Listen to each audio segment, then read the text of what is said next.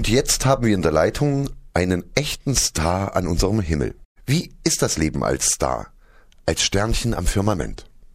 Gar nicht so einfach, den ganzen Tag rumzuhängen und dabei schön aussehen zu müssen, um einen herum die ganzen anderen, die immer heller leuchten, schöner und bunter strahlen wollen als man selbst, einschließlich dieser Angeberin von Sonne. Da heißt es ständig durchboxen, ohne durchzubrennen.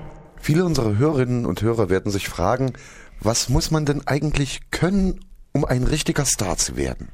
Neben sehr gutem Aussehen? Eigentlich nicht viel. Wichtiger ist es so zu tun, als hätte man besondere Fähigkeiten. Uns wird zum Beispiel nachgesagt, in die Zukunft schauen zu können, aber da lache ich doch nur.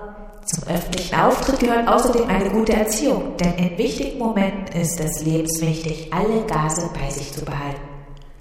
Und ähm, gelingt das Ihnen und Ihresgleichen? Also, ich sage es Ihnen jetzt mal ganz im Vertrauen. Bei der Masse an Stars und Möchtegern-Sternchen herrscht öfter mal dicke Luft.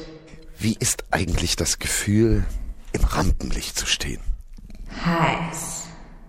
Ähm, oftmals ist es auch etwas einsam, weit entfernt von allen, ständig begafft.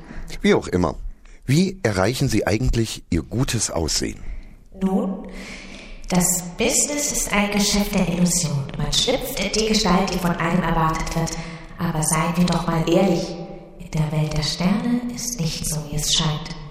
Vielen Dank für die aufschlussreichen Informationen. Wir wünschen weiterhin Erfolg und eine glänzende Laufbahn. Nun, da halte ich es wie das Universum.